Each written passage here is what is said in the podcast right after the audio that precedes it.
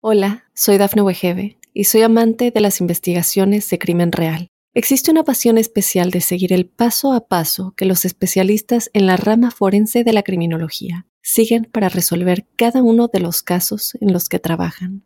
Si tú, como yo, eres una de las personas que encuentran fascinante escuchar este tipo de investigaciones, te invito a escuchar el podcast Trazos Criminales con la experta en perfilación criminal, Laura Quiñones Orquiza en tu plataforma de audio favorita.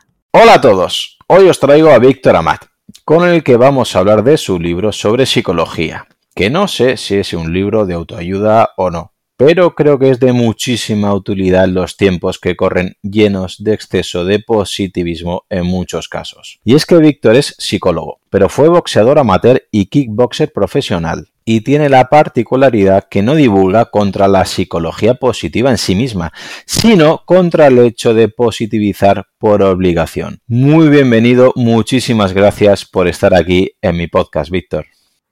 Muchísimas gracias a ti, Claudio, por invitarme. Me hacía mucha ilusión, además, participar en tu podcast. Soy muy fan, soy muy fan.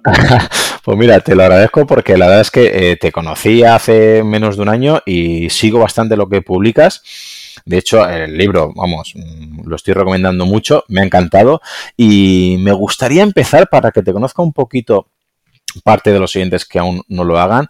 Eh, ¿Por qué este nombre de psicólogo pan o psicología pan?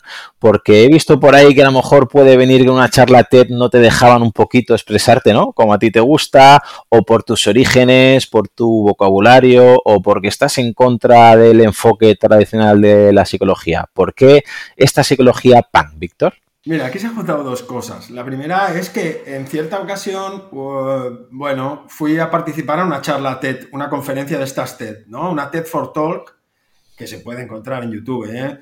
Y, hice esta, esta charla y es verdad, como tú dices, yo soy de un barrio periférico de Barcelona, que podría ser el equivalente a San Blas en Madrid o, ¿sabes? Un barrio no excesivamente lumpen, no es un barrio excesivamente lumpen, pero sí un barrio duro, ¿no? Un barrio duro y, yo vengo de ese barrio. Entonces, claro, tengo un poco la tendencia a ser mal hablado o a ser políticamente incorrecto. Y en, este, en esta conferencia, en la charla TED, que duran 20 minutos, hostia, me sentí muy acogotado, ¿no? Porque tenía, no me podía mover mucho. Yo me muevo mucho porque soy un, tengo TDAH, un déficit de, de, atención, hiperactividad. Entonces, me, moví, me muevo mucho. Entonces me decían, no te muevas tanto, te tienes que mover aquí. Y me marcaban el espacio, entonces no me dejaban decir palabrotas, yo digo pues muchas palabrotas, como decía mi abuela, siempre tienen la mierda en la boca, ¿no?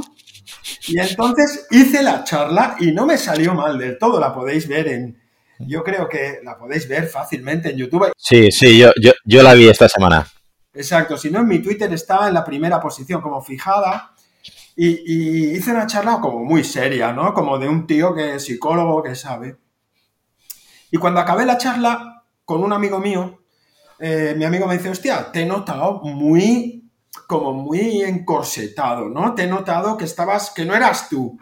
Digo, pues es verdad, tío, esto me ha sentado muy mal. Y entonces me dice, bueno, pues vamos a montar la misma charla en un bar. Y le vamos a llamar Punk Talks, ¿no? Charlas punk. Y, hostia, me gustó la idea, hicimos la misma charla en un bar, pero mucho más desatada.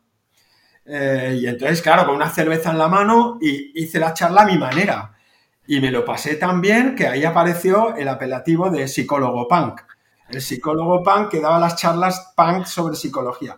Y de ahí surge un poco la idea del libro de, hostia, pues escribe un libro donde puedes explicar todo lo que, se, todo lo que de alguna manera tú sabes de psicología, pero en un lenguaje que sea cercano, que la gente lo pueda entender que, se pueda reír, ¿no? Con las cosas que nos pasan y que a la vez, pues se puedan preguntar a sí mismas las personas, no, hostia, pues yo hago esto, no me doy cuenta y la cago en esto, aquí meto la pata. Y ese fue un poco el objetivo, de ahí sale la psicología, Mira, desde luego doy fe lo que estás comentando porque es un libro que yo, mis conocimientos de psicología eh, tienden a cero, no sé prácticamente nada de psicología, reconozco que me gusta mucho, es un tema que estoy aterrizando y, me parece súper importante y creo que bastante infravalorado. Y tu libro, eh, más que parecer muchas veces que te lo está escribiendo un, profesional especialista, parece que te lo escribe un amigo, con lo cual es creo, te lo estoy diciendo como piropo, ojo, ¿no? Como eh, el vocabulario hace que llegue mucho más fácil y gente sin conocimiento de psicología, lo comento porque hay otros libros que me he intentado leer o que me he leído y son un poquito más mm. densos, son más espesos, no te queda tan claro el mensaje, usan un vocabulario más científico, muy técnico y al final no te enamora. Pero este libro parece que es una charla tú a tú con Víctor Amad y que hay momentos del libro que tengo que reconocer que, es que te ríes, te ríes mucho y, y, haces autocrítica y yo no sé si has querido hacer un libro de autoayuda o no, pero creo que ayuda a muchísima gente, no como una receta mágica para todos, universal, sino que cada uno tiene que posicionarse en el libro y decir, vale, vale, esto es lo que me pasa a mí, o esto es lo que le pasa a mi pareja, o esto es lo que no quiero que me pase. ¿Lo hiciste con esa intención, Víctor? Sí, en el fondo yo, mira, eh, eh, la psicología o la psicoterapia, yo soy psicoterapeuta, entonces la psicología eh, es algo hecho a medida para la persona, es como un entrenamiento, claro, tú eres entrenador, tú tienes un tío que entra por la puerta o una mujer que entra por la puerta a entrenar contigo y tú tienes que hacer un, escaneado de esa persona y, y tienes que pensar, con, con, este cuerpo que tengo, ¿no? Con esta persona que tengo delante, ¿Cómo le saco rendimiento yo a esto? ¿no? ¿Cómo, voy a adaptar lo que yo sé a este cuerpo de esta persona? Y este es el trabajo que hace un entrenador. Y muchas veces los psicólogos no hacen eso. Los psicólogos es como que tenemos un entrenamiento estándar, una tabla, y sigue tú la tabla. Bueno, pero la tabla le va bien a unas personas y a otras no. ¿no? Entonces, para mí, yo que he sido entrenador muchos años, ¿no? Entrenador de boxeo muchos años, entonces, hostia, eh, esto era una cosa que me quedaba muy clara coño, la psicología, pues como todo, tiene que ser hecho a medida para cada persona. Y yo creo que el libro tiene la gracia un poco de, eh, de enseñarte, oye, por dónde no tienes que ir y luego tú ya vas a encontrar qué tienes que hacer, ¿no? No es un libro de recetas, es un libro que te hace pensar, ¿no? Sobre cómo puedes hacerlo tú diferente, ¿no? Y en el libro, bueno, en general, en, tu vida profesional, ¿hasta qué punto te ha influido haber sido eh, boxeador o kickboxer? Primero, a la hora de estudiar la carrera, no sé si te ha influido algo, y sobre todo, siendo más curiosidad, eh, actuando en consulta. ¿Ha tenido que ver el bagaje deportivo y sobre todo en esas especialidades a la hora de eh, tu Víctor Amat del presente? A ver, mira, yo te voy a confesar una cosa. Cuando yo acabé la carrera, eh, yo estudié en una escuela pija, estudié en una, en una universidad privada pija, católica. Eh, estudié de mayor porque yo ya había acabado mi carrera deportiva y entonces entró en la universidad con lo que se llamaba el acceso a mayores de 25 años. Hice el examen y entro en la carrera, pues tú imagínate, ¿no? En un contexto muy pijo de gente, pues, religiosa, de gente que habían ¿sí? Entonces, cuando acabo mi carrera, yo pienso, hostia, yo soy poco serio para ser psicólogo. O sea, mi sensación era, yo soy un tío de barrio y yo me falta un pozo, ¿sabes? Me sentía como un poco fake, ¿no? Decía, a mí me falta un pozo de seriedad, no soy suficientemente serio para ser un buen psicólogo. Y durante un tiempo fingí ser serio. Hasta que me di cuenta que eso era una puta mierda. Digo, pero tío, si yo no soy así, o sea, yo soy un tío. claro, eh, yo no soy así. Digo, ¿cómo puedo ser yo psicólogo siendo yo mismo? ¿No? Y esa fue una gran clave. Porque pensé, pues yo tengo que ser quien soy y tengo que trabajar como psicólogo como yo soy. Y, y habrá gente que le gustará y habrá gente que le gustará menos. Pero gran parte de, entre comillas, voy a poner el éxito de mi trabajo, que yo creo que no me ha ido mal como psicólogo, tiene que ver con ser muy yo mismo. Yo creo que una, igual que tú me dices, oye, pues he leído el libro y es como si un amigo me lo contara, ¿no? La gente que son mis amigos me han dicho, leer el libro es como escucharte a ti. O sea, no, no es nada impostado, es como, es muy, eres muy tú, ¿no? Y ese es el mejor regalo que me puede decir alguien que me conoce y que lee el libro, ¿no? Como decir, eh, leo el libro y te estoy escuchando a ti, ¿no? Y eso también es lo que yo intento animar a la gente que viene a mi consulta y, es muy sanador eso, es, oye tío, tú has de ser tú, ¿no? Vamos a ver cómo nos apañamos siendo tú. No pretendas ser otro. El gran sufrimiento de la gente es ser otro. Yo suelo contar, pero ah, yo no callo ni debajo del agua, Claudio. No, no, yo, yo encantado, yo encantado que no calles. Mira, a mí, yo, yo tenía un entrenador cuando boxeaba que me decía, eh, yo me ponía a hacer guantes a veces, yo, yo era peso ligero, 60 kilos, ¿no? Y hacía guantes, pues con, a lo mejor con tíos de 70 o de 72. Y claro, tú sabes más, pero cuando el otro te suelta una bomba y tiene 10 kilos más que tú, pues son 10 kilos. Y yo me recuerdo una vez un entrenamiento muy duro con un chico que era campeón, que era muy bueno, y me, nos tiramos de palos. Y entonces en la ducha yo me puse a llorar de rabia, ¿sabes? Estaba rabioso. Me había puesto un ojo morado y, y yo estaba rabioso. Y entonces se acercó el entrenador y me dice, mira, tío, dice, todo lo que hace falta para tumbar a cualquier hombre es un metro ochenta. Dice, un metro ochenta es lo que hace falta para que puedas hacer guantes con cualquiera. Y entonces yo pensé, pero yo mido unos 68, tío, ¿no? yo no llego al metro 70, no voy a poderle pegar a todo el mundo, ¿no? No voy a poder pegarle a todo el mundo. Y entonces él me dijo, bueno, quizás sí, te voy a enseñar a boxear para atrás. Y entonces cambié toda mi manera de boxear, aprendí a boxear hacia atrás. Y me hice un, yo que era un peleador ofensivo, pasé a ser un peleador defensivo.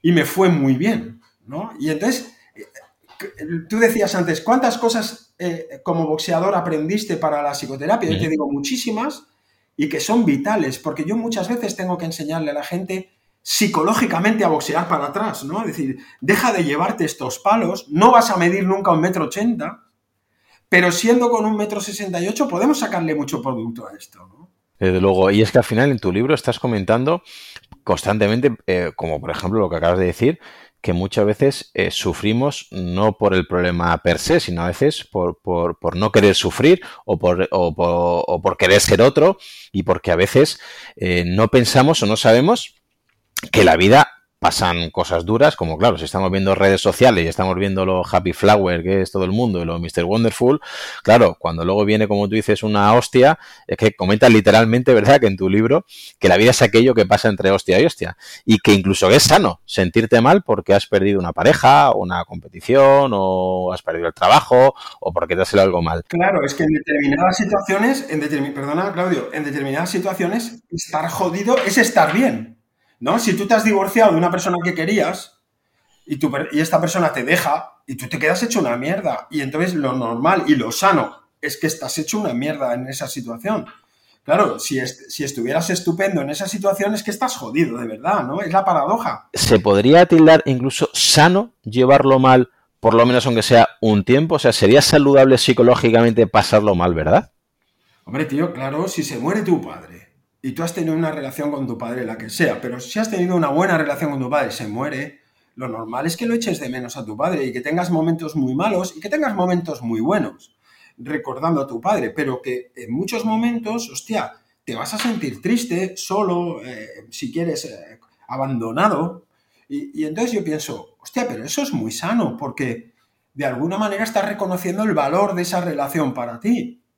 ¿No? Cuanto más te duele una pérdida, es que más valiosa era esa cosa para ti o esa persona para ti. Entonces, eso hay que valorarlo. En lugar de decir pasa página, yo le digo a la gente, no, no, quédate en, el, quédate en esta página, ¿no?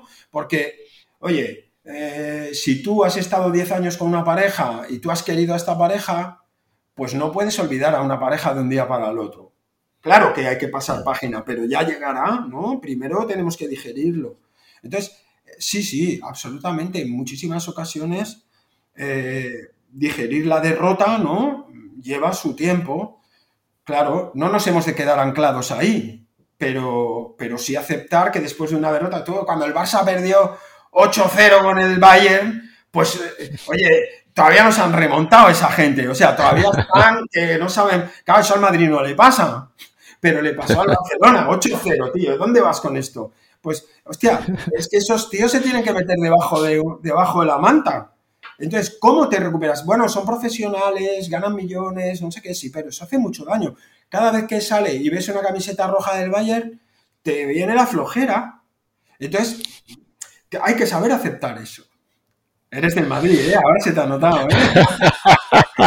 no, te, debo reconocer que, soy del Barça, por eso me río porque lo sufrí en primera persona. Entonces, mal.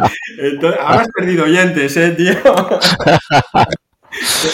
Eh, una de las cosas que más criticas en, en, el libro, y te tengo que reconocer que hasta que no lo leí en, en tu tweet y en tu, en tu libro, no conocía este, este pensamiento knife, que realmente está incluso reconocido por la Real Academia Española. O sea, eh, ¿qué nos podrías Sí, sí, naif, correcto. Viene francés, ¿no? Me ha parecido leer. Criticas mucho este tipo de pensamiento. ¿Nos podrías decir, para la parte de los oyentes que no lo conozcan, en qué consiste y, sobre todo, qué es lo peligroso de este tipo de pensamiento? Mira, eh, es una pregunta que me encanta, tío, porque esto del pensamiento naif, de alguna manera, me lo he inventado.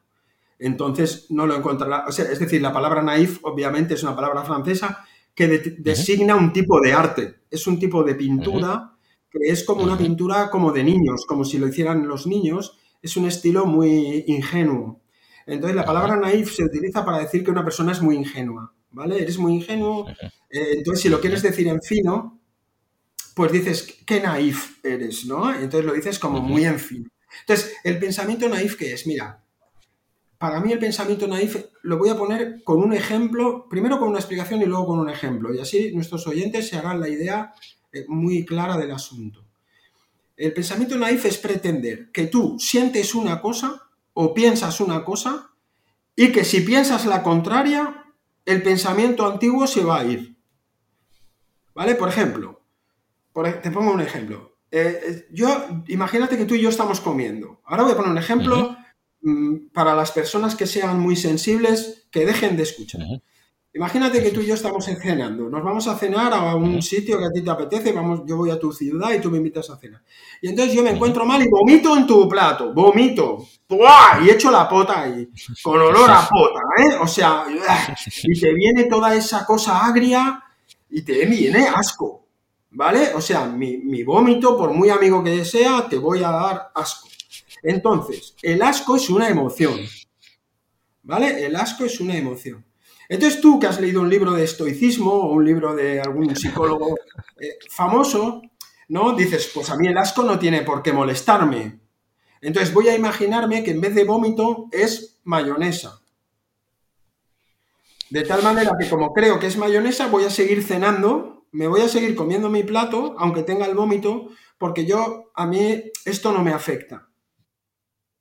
¿Qué crees que haría tu cuerpo? Imposible, lo, va a rechazar. Exacto. Pues el asco es una emoción, como la tristeza.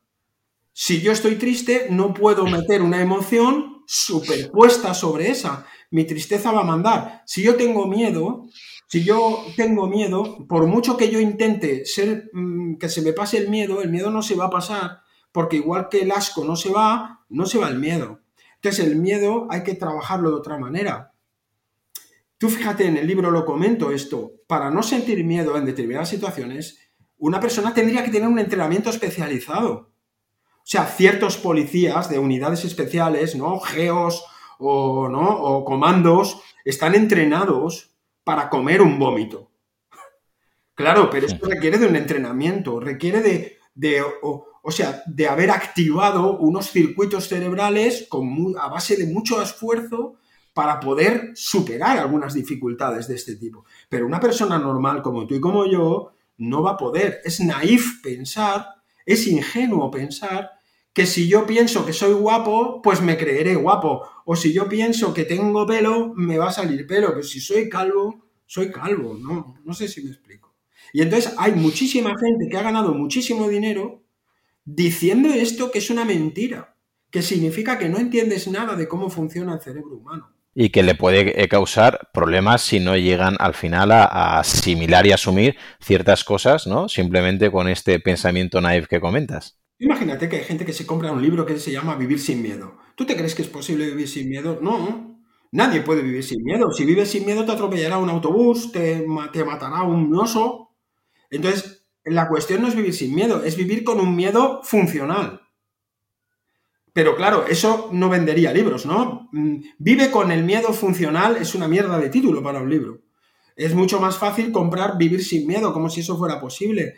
Pero el miedo tiene que estar. La cuestión es qué cantidad de miedo yo tengo que sentir. ¿No? Si me voy a pelear con un animal en la calle, con un loco que sale con una botella rota, pues lo normal es que sienta miedo y que tenga ganas de irme corriendo. Porque quedarme allí a negociar con esa persona puede ser muy arriesgado para mi vida. Y eso va a pasar eh, a la hora de invertir, a la hora de ir a un trabajo, a la hora de coger un puesto de trabajo, a la hora de enfrentarse a una relación amorosa. Siempre voy a sentir un cierto miedo. La cuestión es cuánto. ¿no? ¿Cuánto miedo me toca si yo voy a conocer una persona que me puede interesar? Bueno, ¿cuánto nivel de ansiedad y de miedo tengo que sostener, ¿no? Entonces, vivir sin miedo es una petición absurda, ¿no? Sí, porque repito lo que he comentado al principio en la entrevista, que tú no es que estés en contra de la psicología positiva en sí misma, sino de este exceso, ¿no? O de este positivismo eterno, infinito y en toda la circunstancia, que es lo peligroso. Porque si una persona a ti te dijera, Víctor, que eh, por su forma de ser, ¿vale? Él es mm, de primeras una persona positiva, tampoco eh, lo verías de una eh, de mala manera, ¿verdad? No, yo siempre digo que, mira, yo mismo soy un tío positivo ahora te voy a dar rabia. Quiero decir, yo mm, la vida me ha ido bien. Mm, he ido haciendo cosas, me han pasado cosas como a todo el mundo, pero me he ido superando. Me he comprado un piso, he tenido una pareja, he tenido hijos, mis hijos han estado sanos. Quiero decir, la vida no me ha ido mal. He perdido unos negocios, pero he hecho otros. No es que sea ni mucho menos rico, pero, pero bueno, me, me gano la vida y puedo hacer mis cosas. Y entonces yo siempre veo las cosas de una manera animosa. Pero soy positivo, diríamos, de manera espontánea. ¿Vale? Es como el que es, el que, como el que es simpático de manera espontánea. Pero si tú quieres ir de simpático, si tú eres una persona tímida y quieres forzarte a parecer simpático, igual metes la pata o se te ve el plumero, ¿no? Igual a veces yo, yo pienso, pues igual hay que ser capaz de que si alguien es tímido, pues dices, oye, mira, yo soy un poco tímido y no pasa nada y te vamos a querer igual. O sea, pues hay persona que es tímida, hay persona que es más introvertida, persona que es menos introvertida, da igual. Ahora, cuando uno quiere ser el que no es, ¿vale? Es decir, si yo soy positivo de manera espontánea, pues soy positivo, pero si yo soy negativo y quiero ser el que no soy, voy a empezar a sufrir y entonces es cuando lo paso mal. El problema de querer ser otro, ¿crees que muchas veces es eh, por lo que podemos ver continuamente en redes sociales y es lo que tú denominas en tu libro que podemos ver varios estoicos fakes, es decir, gente que está con un perfil vendiendo o divulgando un tipo de ideas que pueden llegar a ser eh, peligrosas por lo que estás comentando y que mucha gente le apetezca precisamente ser otro? Claro, porque es muy, o sea, a ver, lo que pasa es que al final eh, todo esto es una industria una industria en la que tú compras un libro un poco intentando obtener superpoderes. Eh, yo no, digo que esté mal, que alguien me diga, por ejemplo, de qué manera los pensamientos de los estoicos o el estoicismo podría ayudarme en mi vida cotidiana, no es malo per se, no es malo per se. Pero cuando alguien está muy desorientado, cuando alguien lo está pasando muy mal, tendríamos que ser capaces de poder entender cuál es el contexto del autor, ¿no? Es decir, por ejemplo, tú imagínate que tú me hablas de un, fulano que yo tengo 60 tacos, ¿vale? Y entonces me hablas de, que tú entrenas a alguien que tiene 60 años y está de puta madre, ¿vale? Pero resulta que este tío que está de puta madre a lo mejor tiene un trabajo que tiene una jornada laboral que sale a las 3, no tiene hijos, no tiene a lo mejor mucha, no está muy entretenido en otra cosa, a las cuatro y media se va al gimnasio y se tira hasta las 7 en el gimnasio y entrena y se entrena bien y se alimenta bien y se esfuerza, pero claro, esa persona tiene un físico con 60 años de puta madre.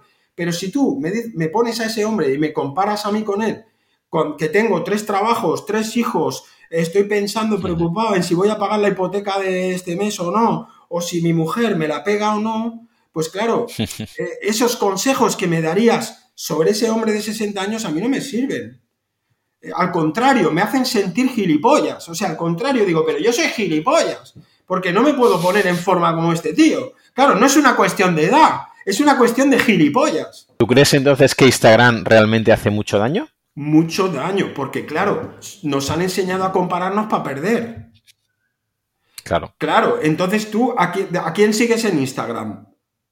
Si tú tienes 50.000 seguidores, ¿a quién sigues? A uno de 100.000. Porque cuando ves a alguien, yo veo, a mí me pasa, eh, me, sigue alguien que es psicólogo, ¿no? Y miro los seguidores, porque soy tan tonto que miro. Y entonces digo, tiene 500 seguidores. Y entonces digo, pues lo voy a seguir. Claro, pues digo, lo voy a seguir porque tiene 500. Yo tuve 500 una vez, entonces lo voy a seguir a este. Porque luego veo a uno que tiene 2 millones de seguidores y dice gilipolleces. Claro, pero entonces parece que, ¿no? que es un guapo y entonces sale, ¿no? Y se hace un reel con una música de puta madre y unas cámaras de puta madre. Y yo digo, pero yo no sé nada de este señor. O a lo mejor, peor aún, sé mucho de este señor. ¿No? Porque trabaja en mi contexto o he estudiado con él. ¿Sabes? A lo mejor aún peor, sé mucho de este señor. Y digo, hostia, y este tío va de perfecto y una de las cosas que tuve muy claro cuando hice mi cuenta de Instagram fue eso. Dije, yo tengo que poner una cuenta de Instagram. Mi cuenta de Instagram es mi reflejo. Quiero decir, sale mi cara que de vez en cuando, pero cuando pongo un dibujo o unas fotos o una de esto, no intento que sea nada bonito. Intento que sea una imagen que te va a chocar, porque yo tengo un punto de chocante.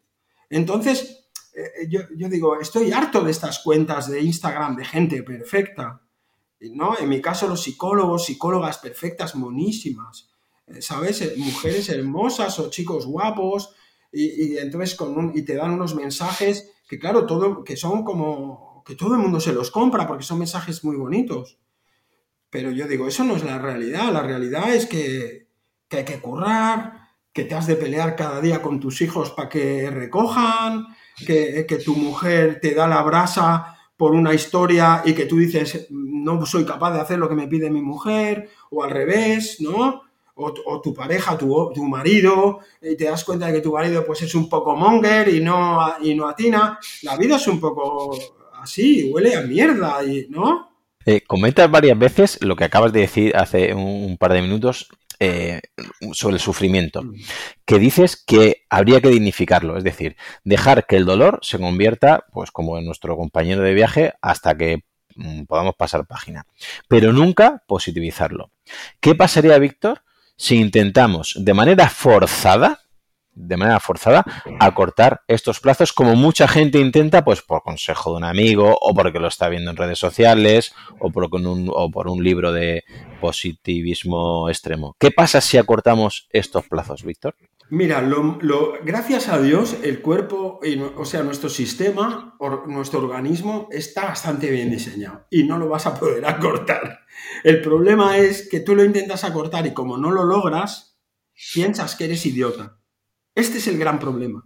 Eso es lo que yo llamo, el, eh, diríamos, el problema diabólico, ¿no? Es, hmm. como todo el mundo me dice... las arenas movedizas. Exacto, ¿no? Como todo el mundo me dice que yo debería estar mejor, si no estoy mejor es que soy idiota.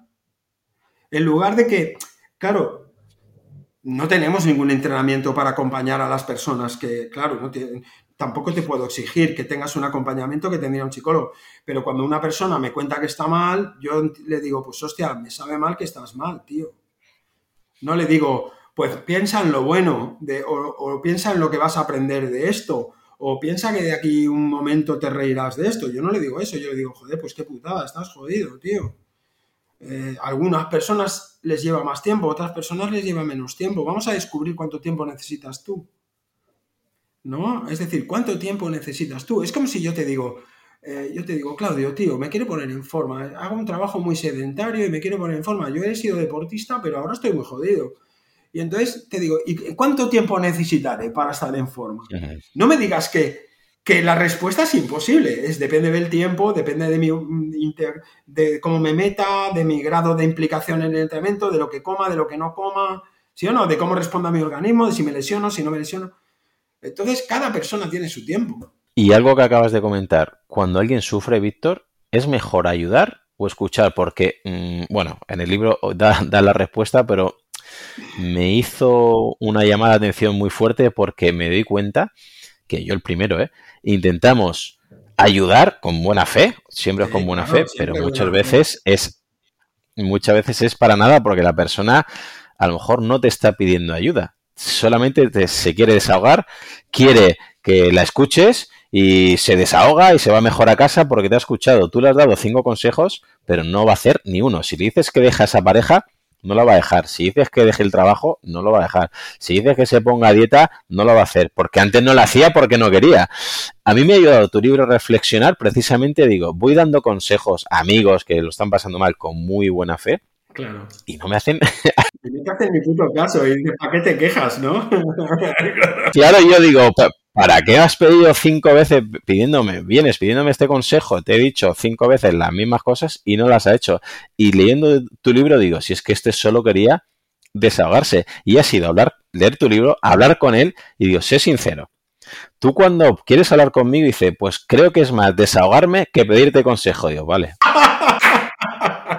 es que es así, yo siempre digo, Claro, tío, los que somos profesionales, yo siempre le digo a los profesionales, mis cursos que doy para profesionales, yo les digo, mientras no te digan dame hora, ¿qué cobras? Y dame hora, no des ningún consejo sobre tu profesión. Quiero decir, eh, tú, imagínate, yo, yo me voy a una boda y mi mujer y yo somos psicólogos.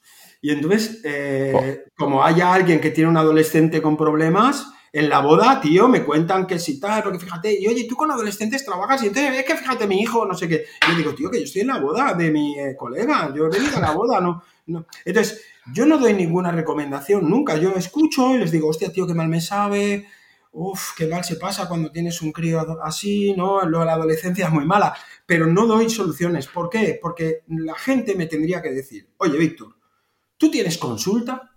Sí.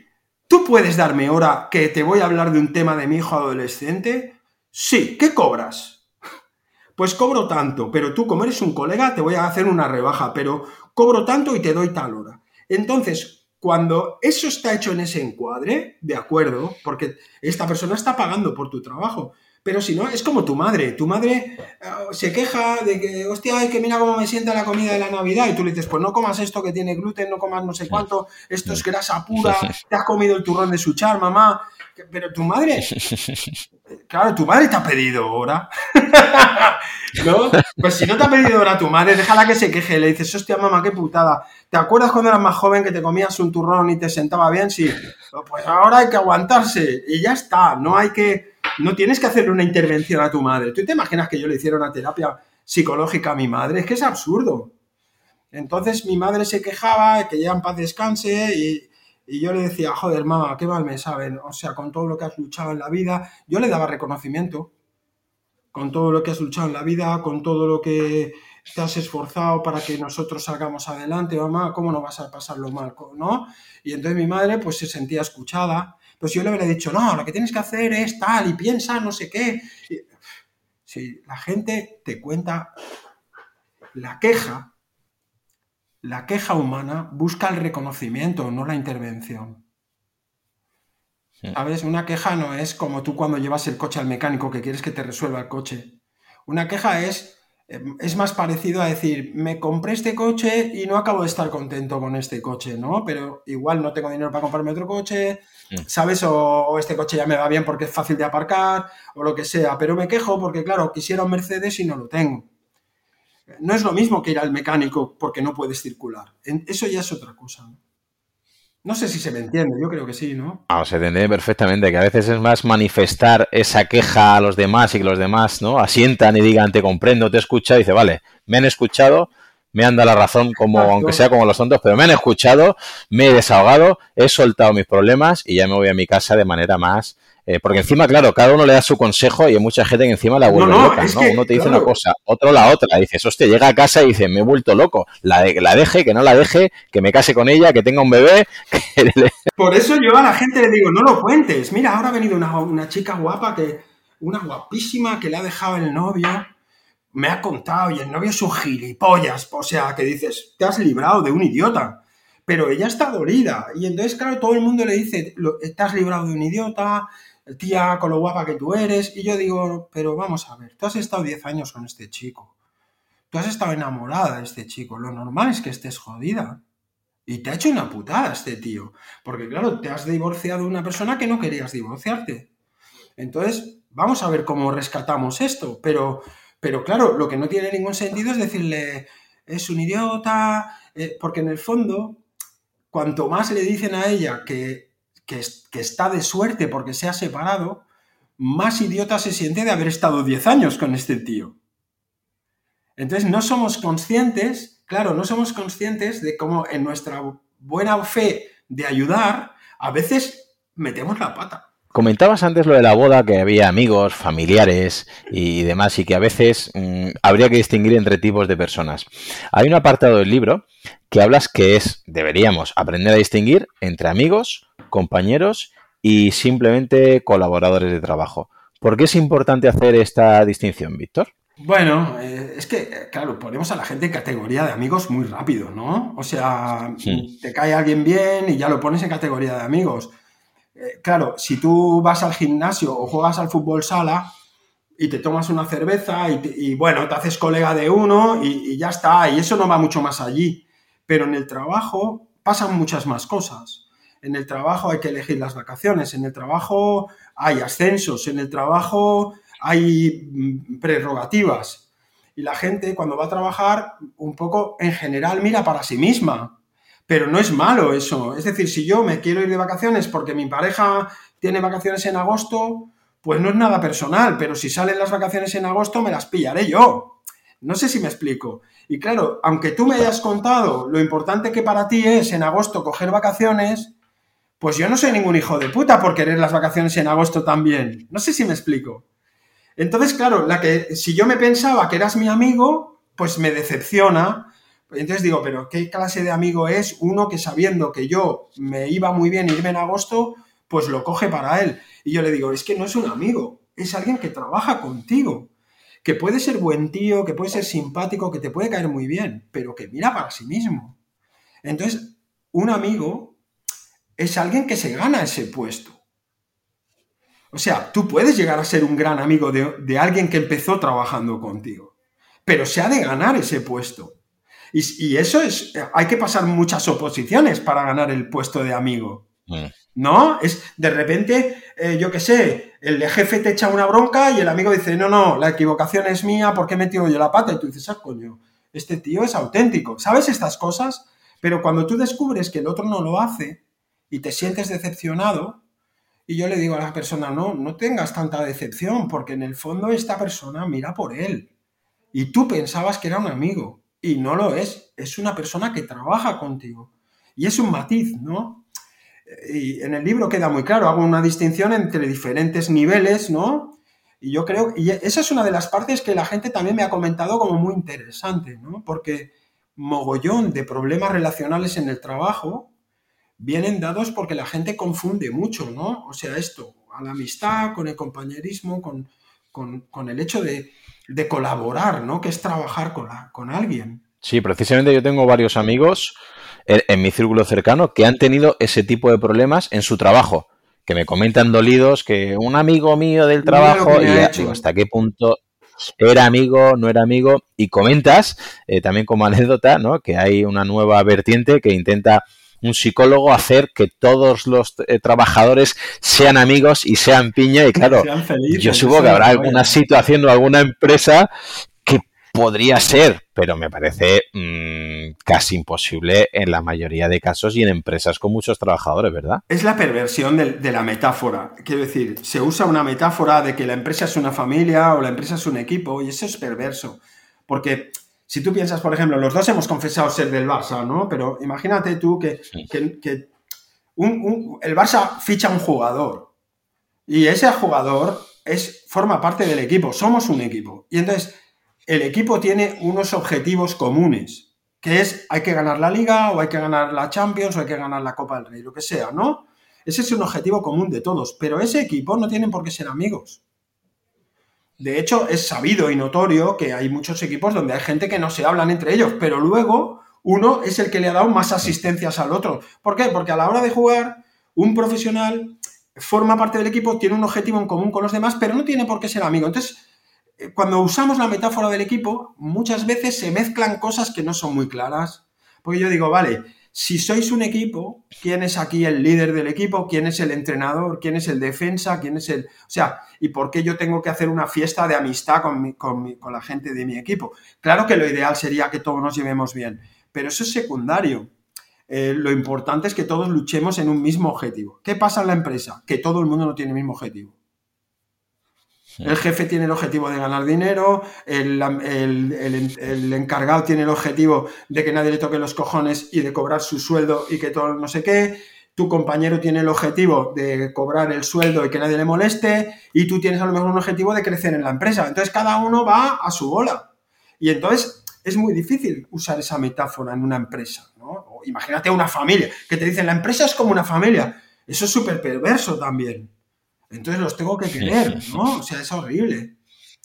No, no, una empresa es una empresa. De hecho, es curioso también viendo de dónde proviene la palabra trabajo, ¿no? Del latín, y ya con eso, viendo el significado de trabajo original, ya nos podemos hacer una idea de por qué el trabajo no siempre tenemos que ser todos amigos entre nosotros, ¿verdad? Claro, no voy a hacer el spoiler, tío, porque quiero que la gente compre el libro, porque tú has hecho una lectura tan buena del libro que quiero que la gente compre el libro, porque, mira, déjame que haga un poco de cuña, tío, del libro, porque en el fondo del libro son 25 años de curro de psicólogo y toco todos los palos. Por eso mucha gente me dice, es que es difícil no verte reflejado en el libro en algún momento, ¿no?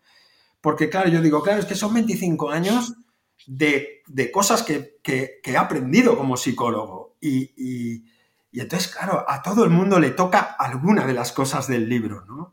Hay gente que le toca mucho lo del trabajo, hay gente que le toca mucho lo del que querer ser otro, gente que le toca mucho lo del ser un marciano, ¿no? Porque, claro, en el fondo, el libro, a pesar de que está presentado de una manera entretenida y fácil de leer, el libro, déjame que diga, es un libro muy profundo. Quiero decir, y, eh, claro, yo tengo una cuenta de Instagram mucho más activa que mi cuenta de Twitter. En Twitter soy mucho más hater, ¿no? Pero en mi cuenta de Instagram yo me doy cuenta de que la gente le da orgullo decir, tengo el libro. Y esto es lo que más, lo más bonito que, me está pasando. Y es que la gente se hace una foto, cosa que yo no he pedido, y, y cuelgan una story de, por fin tengo el libro, ¿no? y entonces me comentan el libro pero la gente lo dice como diciendo, mira qué guay, tengo este libro, ¿no? Y esto me, da, me, ha dado mucho placer porque pienso, joder, tío, eh, el libro tiene un grado de profundidad que toca a todos, ¿no? En, en, algún momento te toca de alguna cosa. Incluso yo te diría, si lo lees el año que viene, te quedarás pillado en otro capítulo. ¿Sabes? El capítulo que a lo mejor esta vez pasaste rápido y dices, hostia puta, este capítulo, ¿no? Porque depende de cómo tú estás, eh, hay un capítulo que te llama más que otro. Yo, mira, te tengo que reconocer, que creo que te lo he dicho antes, que a mí la parte del libro que más me gusta es eh, tu regla del 7, porque yo desde hace muchos años ya es algo que yo ya vengo intuyendo. Y mira, voy a reconocerte aquí en privado, eh, había un futbolista, mucha gente lo conocerá, los más jóvenes no, y mira que soy del Barça, pero que era del Madrid, ¿Eh? que era Raúl, que me daba mucha rabia porque para mí era el mejor jugador que había. Y no era el mejor regateando, ni chutando, ni con la pierna no dominante, era zurdo cerrado. No era fuerte, no era alto, no remataba demasiado bien, no era un crack mm, tirando penalti ni falta. No era el mejor en nada, pero era el mejor, porque yo creo que era un 7 en todo. Yo siempre pongo este ejemplo muchas veces a mis hijos, a mi mujer, a, familiares, que estamos, a mis, sobre todo a mis alumnos, que estamos obsesionados en buscar el 10 en muchas cosas y al final suspendemos otras, otras facetas de nuestra vida y que si fuéramos un 6 o un 7, como tú dices la regla del 7, un 7 en todo, mm. sería maravilloso. ¿Qué nos puedes decir de, de tu regla, Víctor? Claro, yo, yo esto de que la vida es un 7 aparece cuando, cuando te das cuenta, por ejemplo, mira, eh, esto que se llama la, la menorrea hipotalámica, ¿no? estas chicas que se entrenan y que lo hacen todo perfecto, la dieta perfecta, ¿no? Y entonces pierden la regla y fíjate que pierden la salud haciéndolo todo perfecto para tener la salud, ¿no? Y entonces tuve algunos casos así y, me, y se suele vestir como perfeccionismo. La gente dice, no, yo soy perfeccionista, que es una manera fina de reconocer que uno es un cagado, ¿no? Como diciendo, yo soy muy perfeccionista, pero en el fondo soy un cagado, ¿no? Y entonces yo le digo a la gente muchas veces, mira, la, perfección se alcanza cuando eres capaz de, sacar un 7 perfecto, ¿no? Y, fíjate, tú has dicho el ejemplo de Raúl, que si me, si me lo permites me lo voy a guardar, porque me parece que es genial porque es un 7 perfecto, es un 7 en todo. Entonces es un 7 en defensa. Y aparte era el 7, aparte era el número 7. o sea, te das cuenta de que es un tío. Claro, por eso Messi solo hay uno. O sea, un tío que sea un 10 en todo, ¿no? O sea, Messi solo puede haber uno. O un, Cristiano Ronaldo, que es un 10 en casi todo, solo hay uno.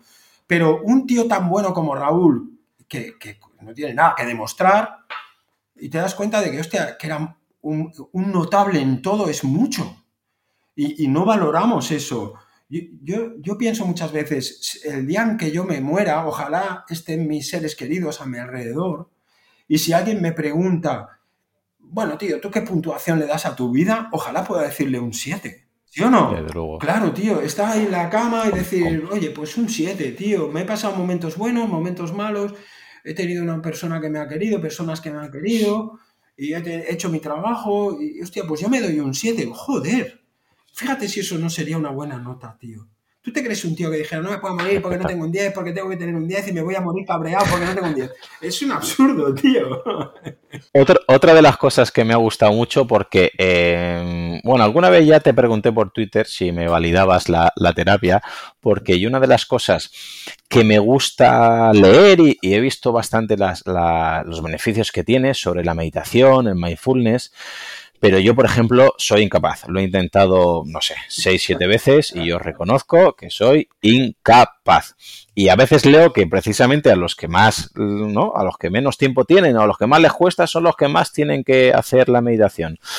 Pero yo te pregunto, si una de las finalidades es desconectar, ¿no? O que los pensamientos fluyan o desapegarte de ciertas cosas, yo no soy capaz de realizarlo meditando. Pero, por ejemplo, yéndome con la bici, yéndome a correr, yendo a nadar, entrenando, sí que soy capaz y es que vuelvo nuevo. ¿Se podría validar realizar, en mi caso, triatlón, en tu caso, boxeo, en el caso de otro, patinar o hacer esquí o lo que sea, como terapia? Es que tendría que ser obligado.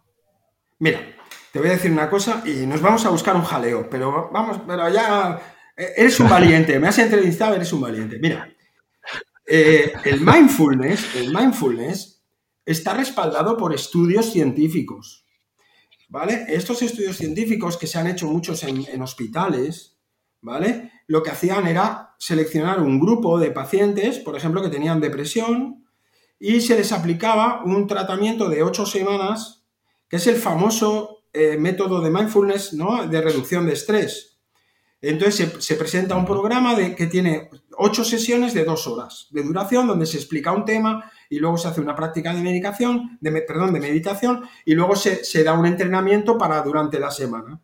Durante ocho semanas, estos pacientes que tenían depresión siguen este programa y luego se puntúan en una serie de ítems sobre la escala de la depresión. Claro, se demostró de que los grupos que habían hecho meditación en este formato habían disminuido algunos de los niveles, ¿no? O diríamos, habían salido de los criterios de depresión, con lo que habían funcionado. Ok, perfecto. Por tanto, ellos dicen la, la meditación es buena para mejorar la depresión. Pero ahora yo te digo una cosa, dame un taleguito, dame unos taleguitos y vamos a hacer un grupo con personas que tienen depresión y les vamos a hacer dos horas por semana de entrenamiento físico. El que sea, Puede ser boxeo, puede ser bicicleta estática, ¿sabes? Puede ser, le ponemos zumba, dos horas. Les doy una pequeña charla, hacemos 25 o 30 minutos de ejercicio físico y luego hago un recojo cómo ha ido ese entrenamiento. Y les doy una pequeña tarea para hacer en casa todos los días. Y cada semana, durante ocho semanas, van a tener una sesión. ¿Qué grupo no mejoraría haciendo deporte o haciendo cualquier otra actividad? Lo que pasa es que eso no se, ha aplicado porque, bueno, pues porque no ha habido pasta para hacerlo o porque no ha habido un deportista gracioso que ha vendido ese producto en el hospital. Que eso es lo que hizo John Kabat-Zinn, el famoso creador del mindfulness moderno, que lo que hizo era, como trabajaba en un hospital, pues lo vendió el producto y el producto era bueno y se ha popularizado. Pero como tú muy bien dices, hay gente, o sea, yo, ah, yo mismo, yo me pongo a meditar, tío, yo estaba en un templo seis meses en Tailandia, que ahora hubo una noticia, no hace mucho, de un templo de Tailandia que todos vendían drogas, todos los monjes vendían drogas, tío. Pues yo estuve en un templo de esos haciendo meditación y, tío, yo por la tarde me iba al boxeo tailandés y le pegaba al saco y me pegaba con todos los tailandeses y me iba mucho mejor el boxeo tailandés que meditar por las mañanas cada persona es, por eso decía al principio de, nuestra charla que esto es una cosa esa medida, cada uno tiene que encontrar su manera.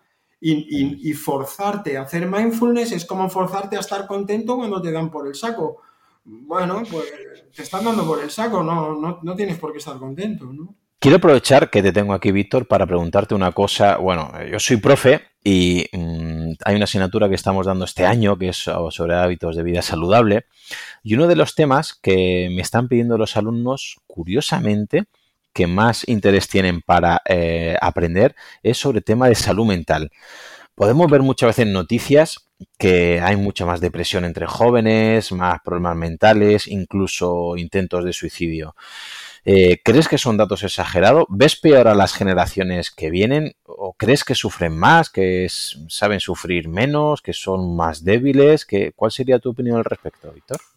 Yo creo que no tenemos datos de cómo era en nuestra infancia, tío. O sea, no sé si hay más. Sí es verdad que yo creo que yo tengo hijos de diferentes edades, ¿no? Y te das cuenta de generación a generación cómo han ido cambiando. Por ejemplo, mi hijo el mayor, que tiene casi 30 años, está muy en la cultura del esfuerzo y es quizá más como nosotros, ¿no? Entonces él tiene su programa de marketing y entonces curra y es muy currante y de esto. Mi hija mediana, que tiene 20 años, hay 10 años de diferencia, que es una chavala brillante, súper estudiosa y brillante, pero no hace más de lo que le toca. Así como el primero es un tío esforzado, porque él obtiene un premio de su esfuerzo. Eh, mi hija no, mi hija hace justo lo que le toca y no le pidas más de lo que le toca. Lo que le toca lo hace muy bien, pero no le pidas más. Yo, por ejemplo, ella está estudiando una historia de odontología y yo tengo un amigo mío odontólogo que es un crack, tipo Paullé, pero no odontólogo, ¿no? Y entonces le digo, vete a hacer prácticas con este tío. Y, pero vive en un pueblo a 20 kilómetros de Barcelona. Entonces ella dice que no, que no va ahí 20 kilómetros al pueblo. Y yo digo, y se va a hacer prácticas al dentista del barrio, que con todo el respeto, claro, está años luz. Y entonces yo pienso, pero yo me fui a Tailandia a aprender boxeo Thai, o me fui a Japón a aprender kickboxing, o me iba a Holanda a pegarme, ¿sabes? Es decir, yo me, ella no se esfuerza nada, que no significa que no sea capaz de hacerlo, ¿eh? Y luego tengo el pequeño ¿no? Que tiene 14 y, te das cuenta de que, bueno, que la vida es otra cosa, ¿no? Como diciendo... entonces, yo como padre tengo que adaptarme a los tres estilos. No sé cuál es mejor ni peor. Me costaría mucho decir, mira, es mejor este o es... Yo, por ejemplo, mi hijo el mayor, como se parece más a mí en esto, pues me, me gusta esto, pero también lo veo sufrir mucho más que a sus hermanos. Sus hermanos sufren menos. Y entonces yo creo que lo que sí se permite ahora es hablar del asunto. ¿No? Es como todo este, todo el problema que hay con el género. Claro, yo pienso, es antes no pasaba esto, o antes no se podía hablar de esto, ¿no? Y ahora los críos hablan y pasan cosas.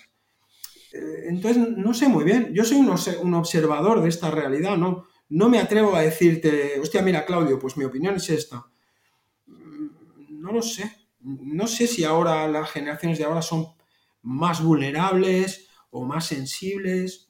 Estoy observándolo, no sé. Y, tú tienes también la idea, a lo mejor desde dentro de tu profesión no lo ves tanto, pero desde fuera, eh, por ejemplo, cualquier alumno, bueno, cualquier adulto, si va un nutricionista, está muy bien, ¿no? Se quiere cuidar, está perfecto, eso es muy saludable.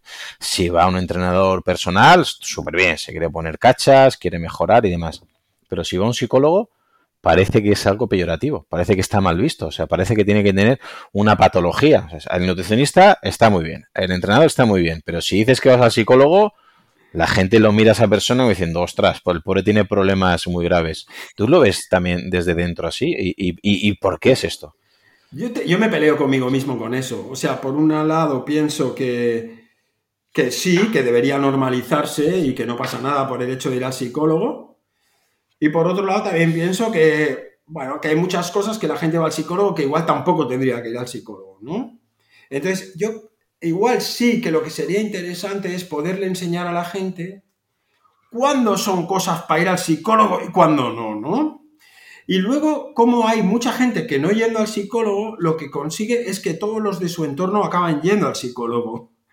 ¿No? El típico tío tóxico, exacto, que, que es un gilipollas, pero que, que, como no lo sabe que es gilipollas, pues todos tienen que ir al psicólogo por su culpa, ¿no?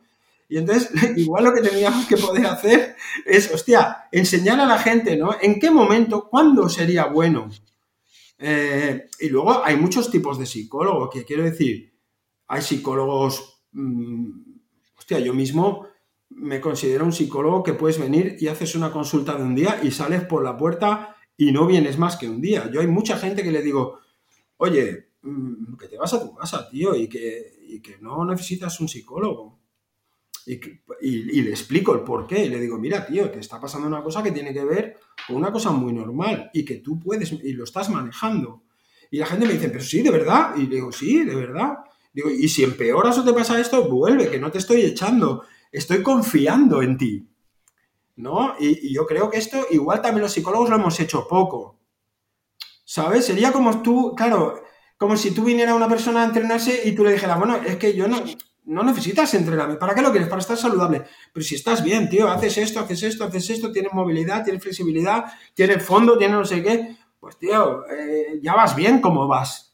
¿No? Y te dice, ya, pero yo quisiera tener un deltoide que me salga más. Y dice, no jodas, tío. Si te, eh, si fuerzas el deltoide, me lo vas a descompensar todo, ¿no? Es como, bueno, al final yo creo que es muy importante ser honestos, tío. Y ser capaces de que si alguien viene a mi consulta, pues yo intento ser honesto. Mira, tío, no necesitas de mí. Y hay veces que le digo, mira, mm, necesitas venir un poco. no, no pasa nada.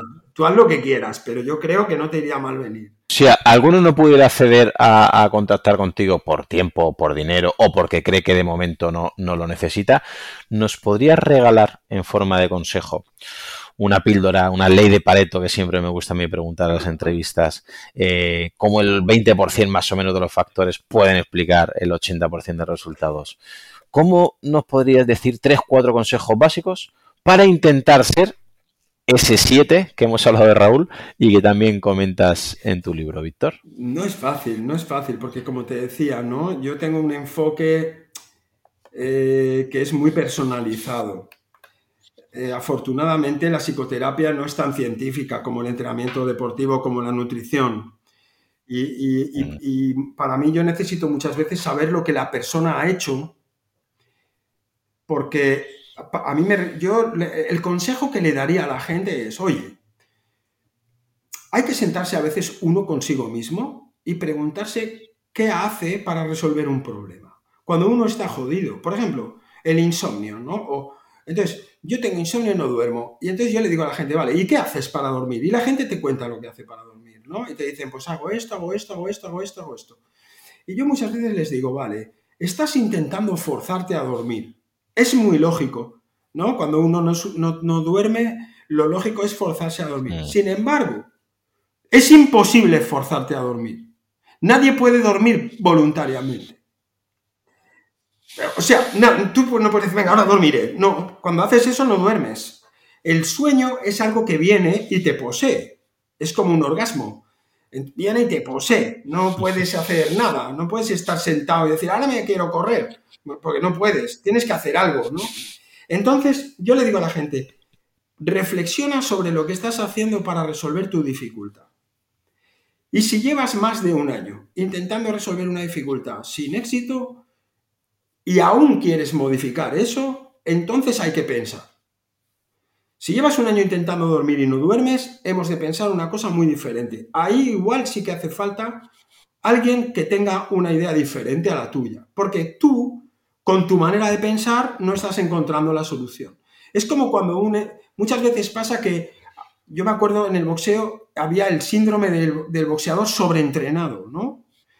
Que estaba sobreentrenado y se pensaba que estaba en forma, pero sus prestaciones eran una mierda y entonces le partían la boca.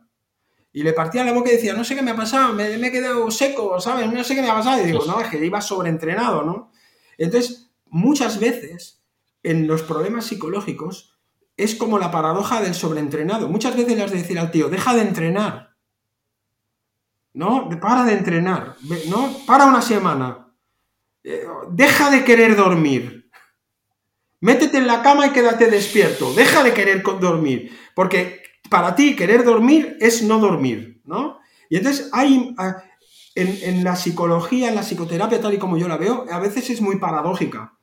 Y por eso me resulta muy difícil dar tips, porque cada persona va a necesitar su tip. ¿no? Pero ideas generales serían, uno, aléjate de querer ser perfecto. Eh, y ahí aparece la vida, es un 7. Es como decir, bueno, no quieras ser perfecto. O si quieres ser perfecto, busca una cosa muy concreta, pero en el resto de cosas relájate, ¿no?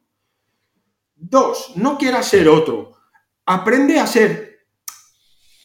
Es decir, aprende a sacarte el rendimiento de cómo tú eres, ¿no? Y por eso he puesto antes la metáfora de que yo me un metro sesenta y ocho. Yo fui el boxeador que fui con un metro sesenta y ocho. Eh, bueno, llegué a campeón de Europa. Pues oye, ni tan mal. Yo, yo soñaba de pequeño en ser campeón del mundo, por lo tanto he fracasado en mi sueño. Pero llegué a campeón de Europa, ¿no? Y digo, a veces, digo, pues tampoco está mal, es un 7, ¿no? es como, joder, me, entregué a mi deporte, intenté entrenar con los mejores, le eché huevos, en buen sentido de la palabra, quiero decir, me esforcé y obtuve unos resultados y ya está, pero no podía ser un pegador porque no era un pegador, no podía ser muy rápido porque no era rápido, entonces me hice un tío escurridizo, un boxeador difícil, un tío aburrido, pero que sacaba resultados, ¿no? Era un poco como el Madrid de Mourinho, ¿sabes? Ese, juego que, dices, es imposible ganarlo, ¿no? Es imposible ganarle porque es más listo que nadie, pero hostia, es un juego que no, es vistoso. Y entonces yo era un poco amouriñado, ¿no? Cuando boxeaba, la gente decía, ¿qué boxea ahora? Víctor Amat. Y decía, nos vamos a tomar un café, ¿no? Y se iba la gente cuando boxeaba yo, porque claro, era aburrido verme a mí. Era seguro que iba a ganar, porque nadie me pegaba, porque yo iba todo el rato para atrás.